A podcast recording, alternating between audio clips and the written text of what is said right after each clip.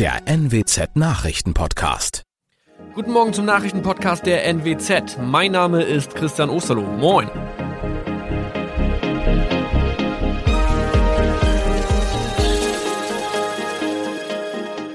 Und das sind unsere regionalen Nachrichten am Morgen. Die Grünen wollen Moorstraße in Oldenburg umbenennen. Viereinhalb Jahre Gefängnis für Falschgoldhandel. Und Landkreis Kloppenburg meldet ersten Omikron-Fall. Der Name Moorstraße könnte laut den Oldenburger Grünen rassistisch aufgefasst werden. Deshalb fordern diese eine Umbenennung. Die Straße wurde allerdings nach Hermann Moor benannt, einem der ersten Siedler in der Gegend. Um Missverständnisse auszuschließen, beantragen die Grünen eine Änderung in Hermann Moor Straße. Dann müssten alle Anwohner ihre neue Adresse in ihren Pässen angleichen. Außerdem müssten Polizei, Feuerwehr, Rettungsdienste und Anbieter von Navigationssystemen informiert werden. Die Stadtverwaltung schlug vor, ein Zusatzschild mit Informationen zur Person Hermann Mohr anzubringen. So könne man alle Irritationen beseitigen.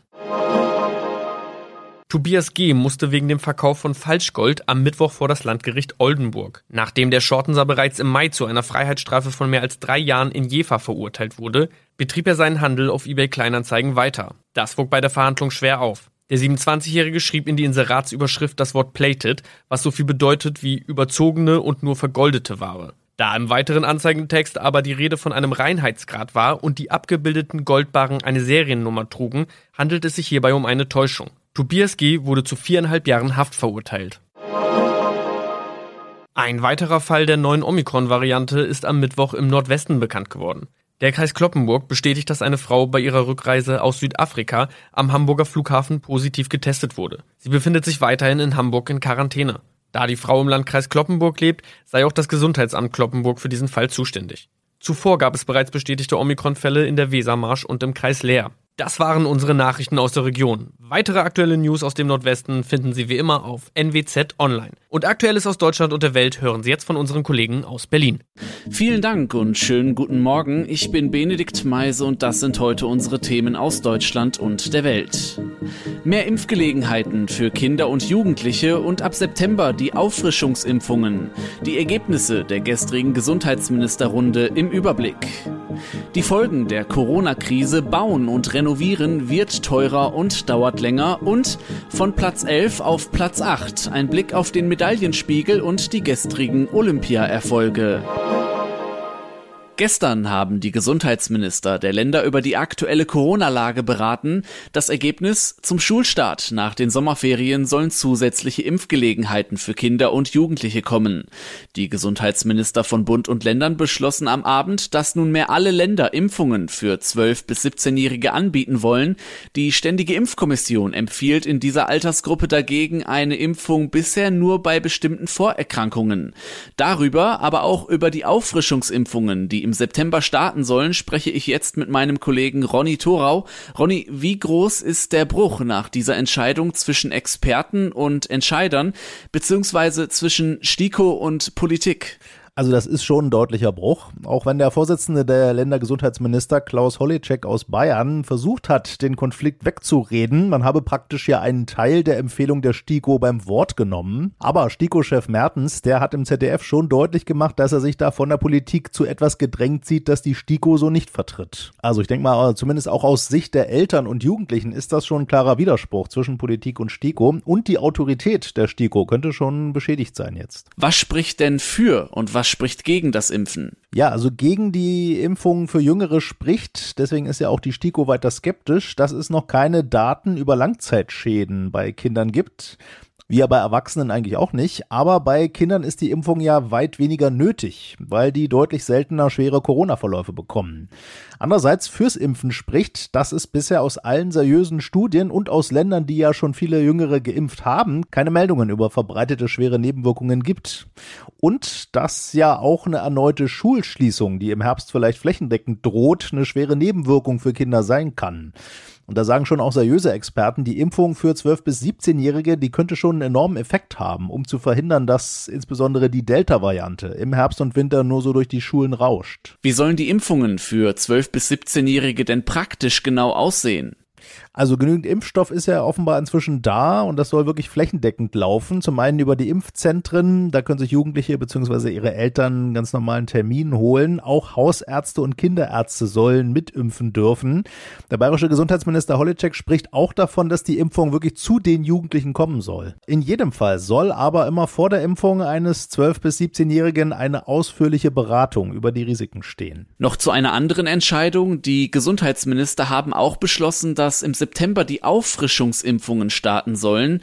Wen betrifft das? Ja, vor allem besonders alte Menschen und besonders verletzliche. Aus zwei Gründen. Zum einen ist bei denen ja, weil sie zuerst geimpft wurden, Anfang des Jahres in der Regel, die Impfung ja auch schon jetzt am längsten her. Und so ab sechs Monaten nach der Impfung vermutet man ja, lässt die Impfwirkung doch spürbar nach. Und Menschen in Alten- und Pflegeheimen, die sollen nun die ersten sein, die eine Auffrischungsimpfung bekommen können. Besten Dank, Ronny, für die Infos.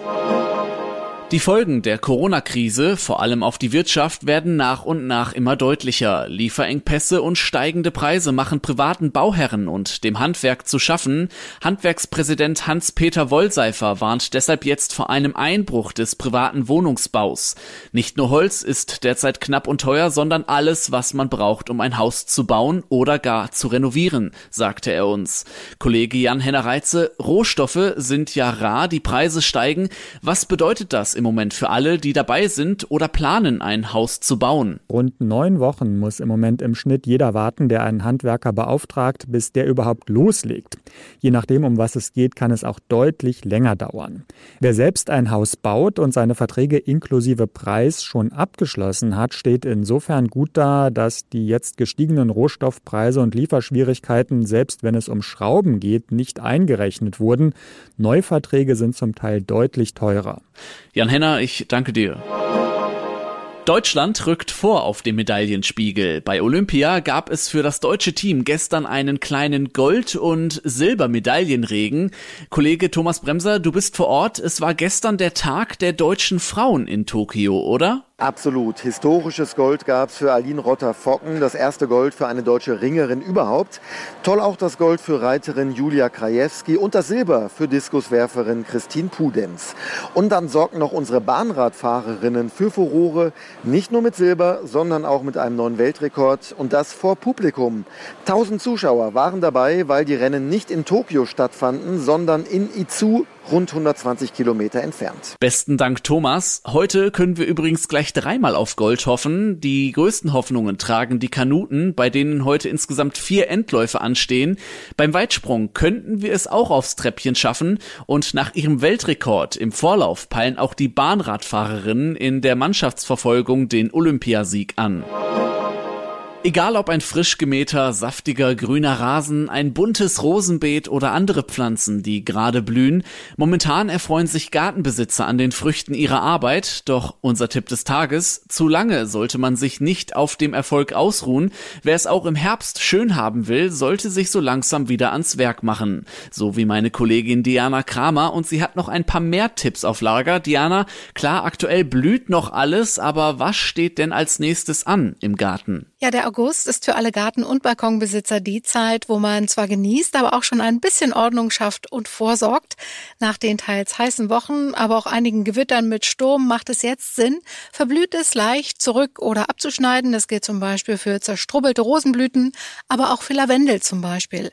Es gibt zwar unterschiedliche Sorten, aber die, die verblüht sind, einfach runterschneiden. So hat man gute Chancen auf eine zweite Blühzeit im September und man kann die trockenen Lavendelblüten jetzt trocknen und verarbeiten, zum Beispiel für Seife oder kleine Kissen.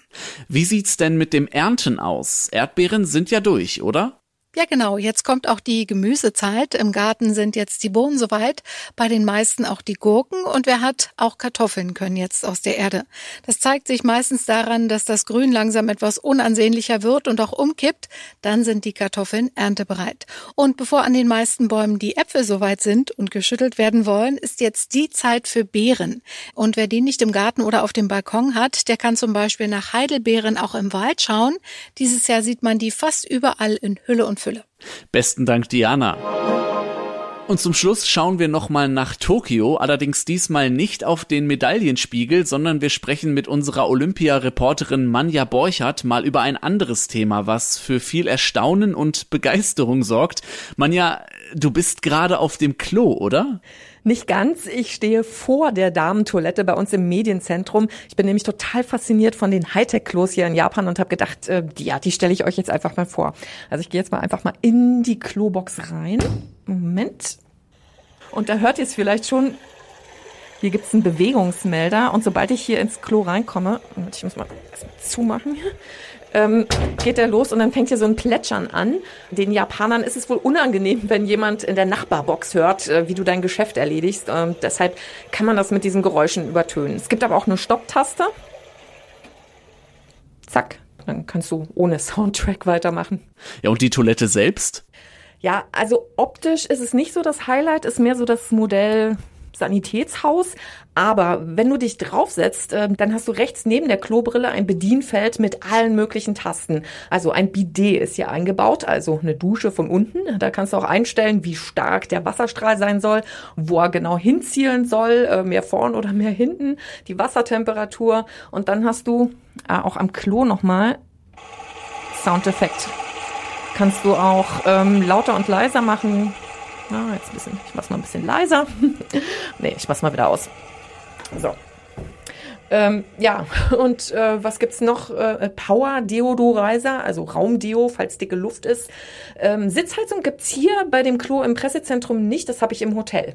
Habe ich leider auch noch nicht rausgefunden, wie man die abschalten kann, was bei den Temperaturen hier nicht so der Knaller ist. Ich fasse es nicht. Smarte Schüsseln in Tokio bei Olympia. Ich danke dir, Manja, für den Rundgang. Das war's von mir. Mein Name ist Benedikt Meise. Starten Sie gut in den Tag und bis morgen.